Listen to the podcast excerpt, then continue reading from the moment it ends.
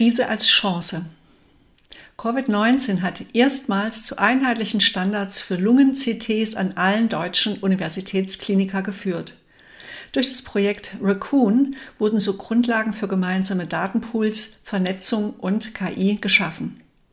Wie muss jetzt die Zukunft der Radiologie weitergestaltet werden? Welche einmaligen Chancen bieten sich?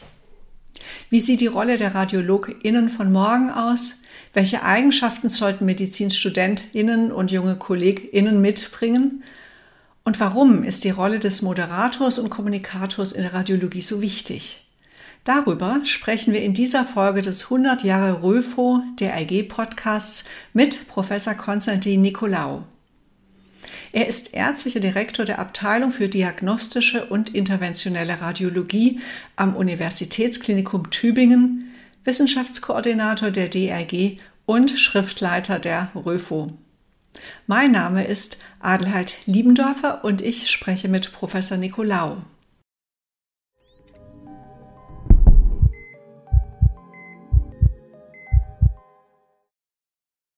Durch den hohen technischen Bezug war die Radiologie ja schon immer ein Fortschrittsfach.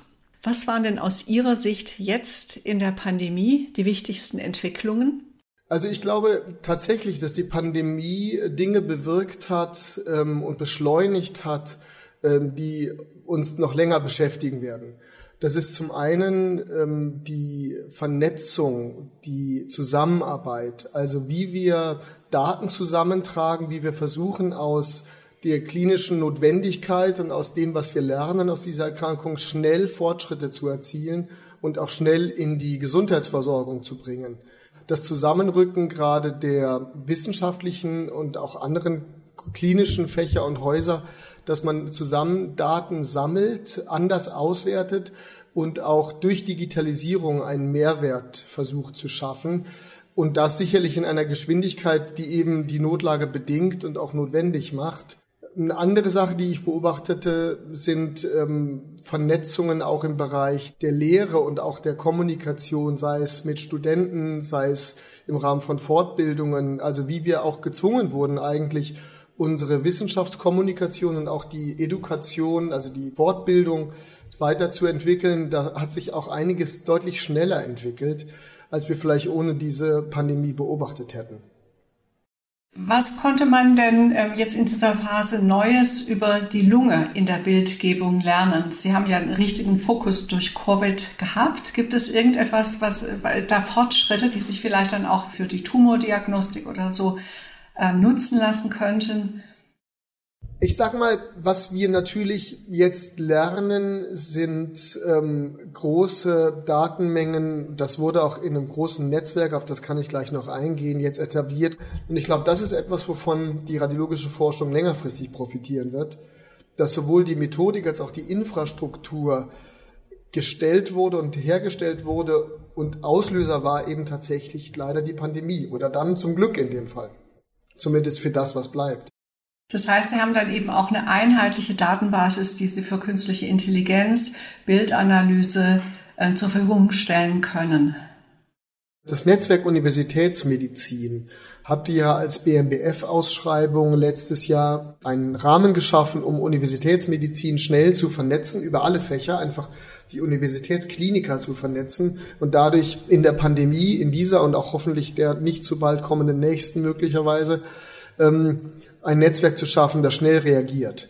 Und da hat die Radiologie ein Projekt ins Leben gerufen. Das war namentlich auch ähm, Professor Hamm, Berlin, Professor Vogel aus Frankfurt und Partner haben da sehr schnell ähm, es geschafft, die Universitätsradiologien zu vereinen und im Rahmen dieser NUM-Initiative das Raccoon-Netzwerk zu gründen.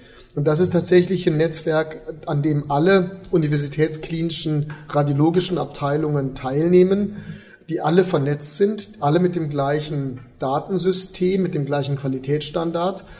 Und das ist sicherlich etwas, was jetzt für die Covid-Pandemie akut, und wir sind jetzt auch in der nächsten Förderphase, da darf ich auch ähm, eine, eine Gruppe mitleiten, ähm, sind wir dabei, erstmal wieder Covid-Daten weiterzuentwickeln. Und leider zeigt die aktuelle Phase ja, dass es offensichtlich auch noch nötig ist und bleibt und wird. Aber dieses Netzwerk ist eben ein Standard, um auch in Zukunft dann kooperative Forschung, Netzwerkforschung zu betreiben äh, mit bestimmten Qualitäts- und technischen Standards. Auch datenschutztechnisch sehr aufwendig ähm, gelöst, aber korrekt gelöst, dass die Daten auch in einem sicheren Umfeld sind und da wissenschaftlich gemeinsam bearbeitet werden können und das eben auch dann die Grundlage liefert, um Qualitätsstandard für die Befundung, für die strukturierte Befundung, aber auch für die Entwicklung und Zertifizierung von Algorithmen ähm, darzustellen. Und das ist sicherlich eine Infrastruktur, die, die bleiben wird und die wir dann auch außer und über Covid hinaus ähm, weiter nutzen wollen für andere wissenschaftliche Fragestellungen. Das heißt also, Sie haben innerhalb Ihrer Radiologie jetzt versucht, es zu vereinheitlichen und auch eine richtig, richtig große Datenmenge ähm, zusammenzutragen. Korrekt und konkret heißt das, dass wir eben jetzt in dem Fall Lungendatensätze mit einem erstens bestimmten Protokoll aufgenommen haben. Das heißt, die CT-Untersuchungen sind erstmal in ähnlicher Weise gemacht. Dann haben man sich geeinigt, wie man diese befundet, welche Eigenschaften im Bild man berichtet, in welchen Kategorien man die berichtet. Das in enger Kooperation mit der Arbeitsgemeinschaft Thoraxradiologie der Deutschen Röntgengesellschaft, dass man eben sich geeinigt hat, wie wollen wir diese Pathologie beschreiben ähm, wie kann man die auch technisch im Bild markieren und sagen, hier ist eine Läsion in der und der Ausdehnung. Und wenn man dies getan hat und sowohl eine strukturierten Datenbasis dieser Lungenbefunde hat, als auch eine Annotation, also eine eine Kommentierung der Bilder und auch eine Markierung der Bilder und der Befunde, dann ist das die perfekte Grundlage, um darauf eben Dinge zu trainieren. Zum Beispiel ein Algorithmus, der überhaupt die Infiltrate erkennt, der sie vielleicht differenziert von anderen nicht Covid-typischen Infiltraten oder der eben im Vorhinein versucht, ähm, vorherzusagen, wie schwer der Krankheitsverlauf wird, abhängig vom Ausmaß der Veränderungen ist es in dem Zusammenhang auch wichtig, dass es sich dann auch innerhalb der internistischen oder anderen medizinischen Fachdisziplinen ebenfalls einbringen, wenn die zum Beispiel Studien machen, dass eben auch genau diese Parameter eben in ihrem Sinn mit erfasst werden, ohne dass sie eine eigene Studie machen müssen? Also ich denke, das ist ein ganz wichtiger Hinweis, wie wir die Daten auch zwischen den Fächern verknüpfen. Ähm, und die Daten, die wir generieren, sind natürlich auch auszutauschen mit den klinischen Daten und auch zu korrelieren. Also es gibt ja auch in diesem Netzwerk Universitätsmedizin, dem NUM, ähm, andere geförderte Großprojekte, die eben genau das machen, die eben eine klinische Datenbasis aufbauen, Patientendaten sammeln, auch hier Verläufe ähm, aufnehmen und mit diesen eben zu korrelieren, wie die Bilddaten das vorhersagen und wie die dazu zusammenpassen, das ist sicherlich Ziel der Netzwerk, ähm, dieser Netzwerkstruktur. Ähm, und man versucht sich da auch anzugleichen und abzusprechen und prospektiv auch dann die gleichen und ähnliche Daten gemeinsam zu erheben. Wo entwickelt sich dann Ihr Fachgebiet hin? Auch wenn man jetzt das integriert, diese neuen Techniken, ähm, systematische Bilderkennung, automatische Bilderkennung, wo werden Sie, wo wollen Sie hingehen? Ich glaube, das ist genau der wichtige erste Schritt, dass wir das tun, was wir gerade tun. Dass wir eben die Daten, die komplexen Daten generieren aus den reinen normalen Standardbefunden und Bilddaten hinaus, was wir in unserer täglichen Routine seit Jahren machen. Dass wir eben akzeptieren, dass wir neue Algorithmen haben, diese auch selber implementieren, dass wir auch die Möglichkeiten dieser Algorithmen nutzen, dass wir auch wollen, dass ein Algorithmus vielleicht Diagnosen erkennt oder auf Diagnosen hinweist. Ähm, die größere Aufgabe besteht darin, eben überhaupt eine Datenbasis zu schaffen, auf denen man solche Algorithmen entwickeln und zertifizieren kann. Und eben diese Daten, diese komplexen Daten zu vernetzen mit klinischen Daten, mit Verlaufsdaten, um eben einen Mehrwert aus dieser Datenlage zu schaffen. Ich glaube also, wir sollten hier, so wie wir es jetzt auch wieder sind, in diesem konkreten Fall technischer Vorreiter sein, selber wissen, wenn sie mit digitalen radiologischen Daten, aber auch mit komplementären klinischen Metadaten arbeiten, wie man die technisch richtig zusammenbringt, wie man die richtig auswertet, wie man Algorithmen richtig drauf trainiert und auch Standards entwickelt, damit die auch zertifizierbar sind. Ich habe damit sozusagen weniger die viel zitierte Furcht vor dem KI-Algorithmus, der für uns die Diagnosen macht. Im Gegenteil, ich glaube, wir sollten diese Qualität aufnehmen und nutzbar machen, weil wir erst durch diese Datenqualität einen klinischen Mehrwert erzeugen. Und solange die Radiologie wie in diesem Beispiel selber die Infrastruktur und die Methodik dabei entwickelt, sind wir genau da, wo wir sein wollen, nämlich in dem Fall als wissenschaftliches Fach, als Vorreiter einer Entwicklung, ähm, die das dann klinisch nutzbar macht. Aber Sie haben ja auch davon gesprochen, dass es dann sehr zentralisiert wird und eben systematisch erfasst. Das heißt, es wird dann vielleicht in irgendwelchen Portalen werden die Aufnahmen ähm, von, von technischen Assistenten vielleicht gemacht und dann zentral verarbeitet und zusammengeführt. Bedeutet es dann auch, dass Sie nachher äh, weniger Radiologen brauchen? Ja, das ist ja immer die Frage, ob des weniger oder des anderen Radiologen. Ich glaube, dass es durchaus einfache ähm, Diagnosen oder einfache Arbeitsschritte gibt, die auch automatisierbar sind. Ich glaube aber, dass es in der Radiologie im Alltag genug Arbeitsschritte gibt, von denen wir uns auch wünschen würden, dass sie automatisierbar sind. Ähm, denken Sie an Vielzahl von Thoraxröntgen, Bettlungenaufnahmen, Kontrollaufnahmen, wo Sie vielleicht einen unterstützenden Algorithmus, der sozusagen Vorschläge machen darf, durchaus dankend annehmen. Ich glaube aber, dass die Arbeit eben in dem Umfeld ähm, komplexe Daten, ähm, Modellierung von prädiktiven Algorithmen sozusagen, die den, den Blick erweitern, gerade den diagnostischen Blick, Korrelation mit genetischen, pathologischen Daten, dass das ähm, sehr viel Arbeit wird und dass wir eben eher den diagnostischen und ähm, auch klinischen, äh, auch therapeutischen Radiologen brauchen, der dieses Umfeld versteht ähm, und deswegen vielleicht dankbar sind, dass wir bestimmte einfache Aufgaben dann nicht mehr in diesem Umfang machen müssen. Ich glaube also nicht, dass wir weniger Radiologen brauchen. Ich glaube, dass wir den Fokus ändern. Eher in die Kommunikation, in die Integration und in die komplexen Aufgaben gehen. Das heißt, wie wird dann das Berufsbild des Radiologen in vielleicht fünf Jahren aussehen? Was ist dann sein typischer Arbeitsalltag? Das ist immer eine ganz spannende Frage, wobei ich inzwischen ähm, sagen kann, fünf Jahre ist wahrscheinlich für viele Dinge einfach zu kurz.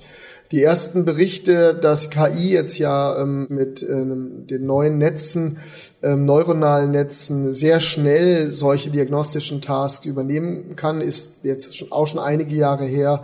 Und es gibt nur sehr wenige bis keine wirklich routinemäßigen Tasks, die übernommen sind. Ich denke also, die Entwicklung ist länger als fünf Jahre. Wenn wir weiter in die Zukunft schauen, kann ich mir schon vorstellen, dass die Radiologie als Fach ein diagnostisch integrierendes Fach sein wird, das sozusagen die, die diagnostischen ähm, Inhalte sammelt und ähm, anders, komplexer auswertet im, im Sinne auch der Prädiktion, wie gesagt, der Beratung, ähm, welche Kombinationen von Daten, welche Therapieentschlüsse fassen lässt.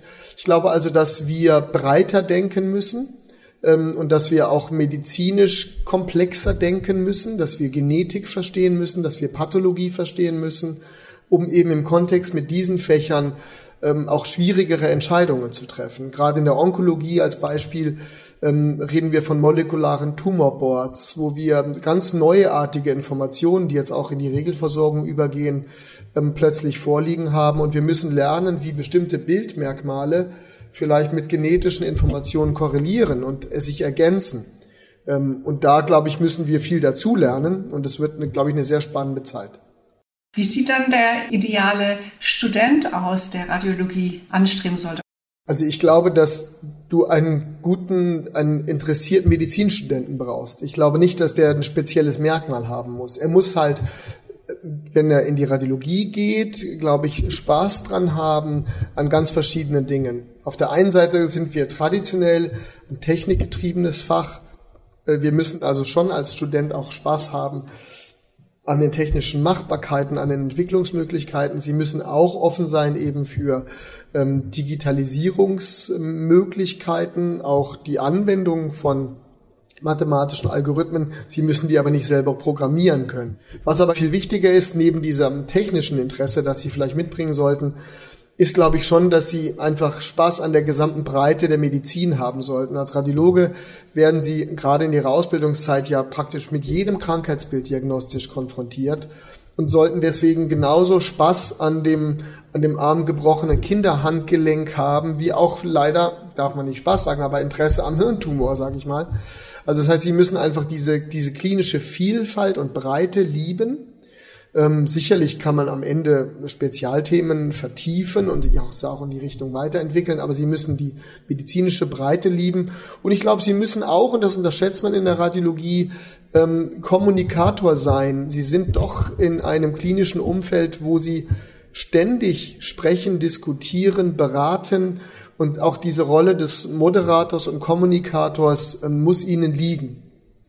Also sie müssen gerne sehr viel kommunizieren, über Fälle reden wollen und auch die erklären wollen und diskutieren wollen. Und Sie haben ja auch gerade gesagt, es ist breite Querschnittsfachradiologie, was ja im Prinzip mit der ganzen Medizin zu tun hat. Es ist ja sogar auch praktisch. Sie machen ja auch interventionelle Radiologie. Ne? Ein Radiologe operiert in Anführungsstrichen ja auch. Absolut. Und ich glaube, das ist auch, wenn Sie das Zukunftsbild des Radiologen ähm, erfragen, ist, glaube ich, das auch was, was auch der, der Medizinstudent oder der junge Kollege, der sich da für das Fach interessiert, mitbringen muss. Ich glaube, die interventionelle Radiologie ähm, wird ihre Rolle weiter ausbauen und ist auch zentraler Bestandteil von, von sehr komplexen Therapien und das sicherlich in einem Konzept ähm, verschiedener Fächer, ähm, auch an der richtigen Stelle die richtige Methode medizinisch, chirurgisch oder eben radiologisch interventionell anzuwenden. Ähm, und ich glaube, das ist sicherlich ein ganz wichtiger Teil auch der radiologischen Zukunft, ähm, als eigenes behandelndes Fach auch sichtbar, noch sichtbarer zu werden. Ähm, und das sieht man auch an der Erweiterung von Indikationsspektren, an neuen Interventionsmöglichkeiten, neue minimalinvasive Techniken dass da die Rolle eher größer werden wird. Und auch hier kann man ergänzen, ist die Digitalisierung sicherlich ein Vorteil. Wir arbeiten selber auch hier an Methoden, wie man auch Dinge besser visualisiert, wie sie vielleicht ähm, mit 3D-Brillen äh, Operations- oder Interventions-Situs darstellen können, wie sie navigieren können ähm, in einem in einer Kathetersituation oder auch perkutan, wenn sie was punktieren wollen. Also ich glaube, dass auch hier die Digitalisierung eine wichtige Rolle spielt. Die anderen Fachgebiete, also nur zum Beispiel die Kardiologie, sind ja auch interventionell tätig. Wie grenzen Sie sich denn da ab innerhalb der Radiologie von den anderen Fachgebieten? Das ist ja eine berufspolitische Frage. Ich glaube, es gibt ähm, sicherlich genuin kardiologische oder auch chirurgische Bereiche, die ähm, eindeutig ähm, in dem Fach beheimatet sind. Ich glaube, die Radiologie hat ähm, bekannt und ähm, etablierte ähm, Fokus oder Fozi ihrer, ähm, ihrer interventionellen Tätigkeit und die sind auch gut etabliert. Ähm, es gibt wenige Schnittstellen oder Interventionen, die von verschiedenen Fächern gemacht werden könnten. Ich denke aber, die Rolle ist hier für die Radiologie auch klar definiert in meinen Augen und die Qualität, ähm, die da geliefert wird, sollte am Ende entscheiden. Die Machbarkeit und die Möglichkeit, wer es dann am Ende tut. Es wird sicherlich, es wird immer Streitfälle und Grenzfälle geben, dann kann es auch das eine oder das andere Fach machen. Ich glaube aber, ähm, gerade im Bereich der vaskulären Therapie und auch der Tumortherapien interventionell ist die Radiologie klar etabliert und es gibt auch gute Zahlen über den Versorgungsstandards, die da abgebildet werden. Und wenn wir entsprechend weiter ausbilden, auch die Qualität da hochhalten, wird die Radiologie hier immer ihren Stellenwert und ihre Rolle behalten. Ähm, Sie haben gesagt, ganz wichtig ist eben, dass man begeistert ist vom Fachgebiet, um das auch gut transportieren, kommunizieren zu können. Was begeistert Sie denn am meisten?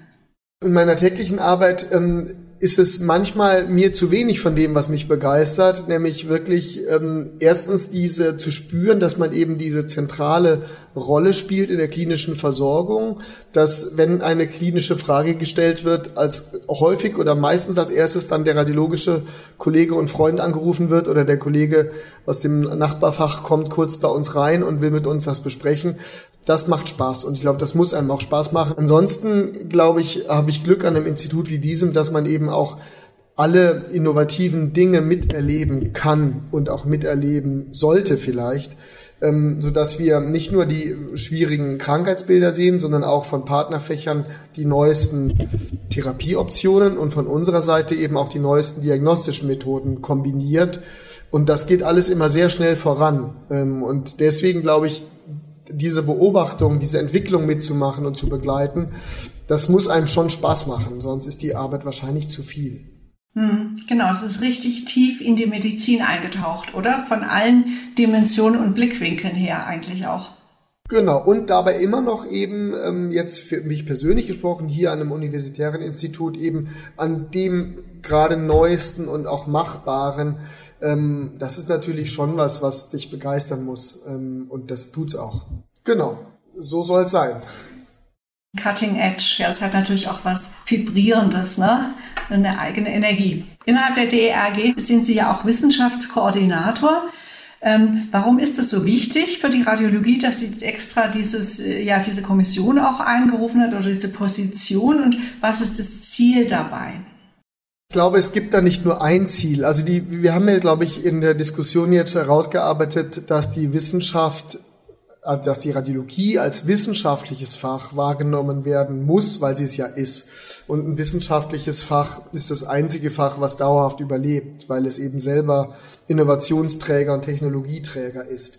Und deswegen ist, glaube ich, klug von der Röntgengesellschaft den Posten einer wissenschaftlichen Koordination auch zu pflegen, weil wir eben auch frühzeitig Entwicklungen aufgreifen müssen und auch selber vorantreiben. Äh, bei KI als Beispiel die Hände in den Schoß zu legen und zu sagen, naja gut, dann übernimmt halt ein Algorithmus bald bestimmte Aufgaben von uns, wird schon nicht so schlimm sein, ist natürlich nicht der richtige Weg, sondern wir müssen uns überlegen, nach welchen Standards und Kriterien sowas richtig gemacht wird. Wir waren schon auch in vielen Bereichen der Medizin die technischen ähm, Treiber und, und ähm, Fahnenträger. Und, und ich glaube, deswegen braucht man auch die Betonung der Wissenschaftlichkeit. Und gerade wenn wir jetzt darüber sprechen, ähm, wie zum Beispiel in dieser Pandemie, die Netzwerkbildung, die Vernetzung von Themen und Daten, das sind Sachen, die wir genuin, glaube ich, mit am besten können. Die Digitalisierung der Bilddaten liegt ja schon über 20 Jahre zurück. In den ersten Bildarchiven, die dann digitalisiert wurden, waren wir immer Vorreiter. Und ich glaube, jetzt ist der nächste Punkt erreicht, wo wir den Schritt machen in die, in die Nutzbarmachung komplexer digitaler Daten. Und da haben wir sicherlich auch einen Vorteil gegenüber anderen Fächern. Und deswegen glaube ich, ist in dieser Phase jetzt für die nächsten Jahre für die Wissenschaftskoordination sind diese Themen relevant. Das wird sich thematisch immer weiterentwickeln und ändern. Aber es wird immer so sein, dass die Radiologie ganz bewusst ähm, eine wissenschaftliche Vorreiterrolle für bestimmte Themen annehmen sollte.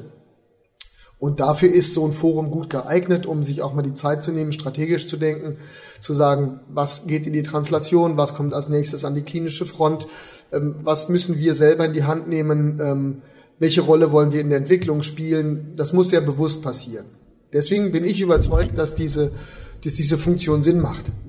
Sie sind ja auch gleichzeitig noch Schriftleiter der RÖFO, das ist die ähm, Zeitschrift für Fortschritte auf dem Gebiet der Röntgenstrahlen der bildgebenden Verfahren. Welche Rolle spielt die dabei in Ihrer Funktion als Wissenschaftskoordinator? Also nicht nur für die Funktion als Wissenschaftskoordinator, insgesamt für die Röntgengesellschaft ist die RÖFO natürlich seit jetzt bald 100 Jahren ein, ein wichtiger Partner. Und ich glaube, ähm, als Organ, als Publikationsorgan einer Fachgesellschaft gibt es eine ganze Reihe von, von wichtigen Rollen der RÖFO. Erstens natürlich einfach mal als wissenschaftliches Forum unserer Mitglieder und natürlich auch internationaler ähm, Publikationen aus anderen Ländern das ist natürlich das zentrale wissenschaftliche Organ und dafür sind wir Publikationsmedium als RÖFO ähm, und das ist sicherlich die Hauptrolle. Aber gleichzeitig ist es auch natürlich ähm, Moderator von politischen Themen. Sie können in der RÖFO sicherlich auch immer im DRG-Teil nachlesen, was gerade in der Fachgesellschaft aktuelles passiert, welche Entwicklungen es da gibt. Ähm, Sie können über die Aktivitäten der Arbeitsgemeinschaften lesen. Wir haben jetzt eine Reihe von Publikationen, ähm, zum Beispiel, weil wir gerade von Intervention sprachen, von der DGIR, von der Gesellschaft für interventionelle Radiologie als wichtiger Partner auch der DRG und die Publikation der Versorgungslandschaften. Also ich glaube, die RÖFO ist da ganz zentrales Medium als wissenschaftliches Medium, aber auch als politisches Medium, um eben auch Interessen der Fachgesellschaften, auch strategische Merkmale äh, zu transportieren.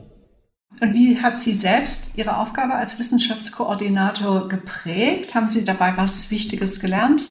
Ja, ich, Sie lernen immer mit neuen Jobs immer dazu. Ich glaube, was man dabei lernen muss oder was man versuchen muss, ist eben so ein bisschen mit Abstand auch ähm, vorauszuschauen und zu, zu antizipieren, was denn da kommen möge und welche Themen man rechtzeitig aufgreifen muss und in welchem Verbund man die spielen muss.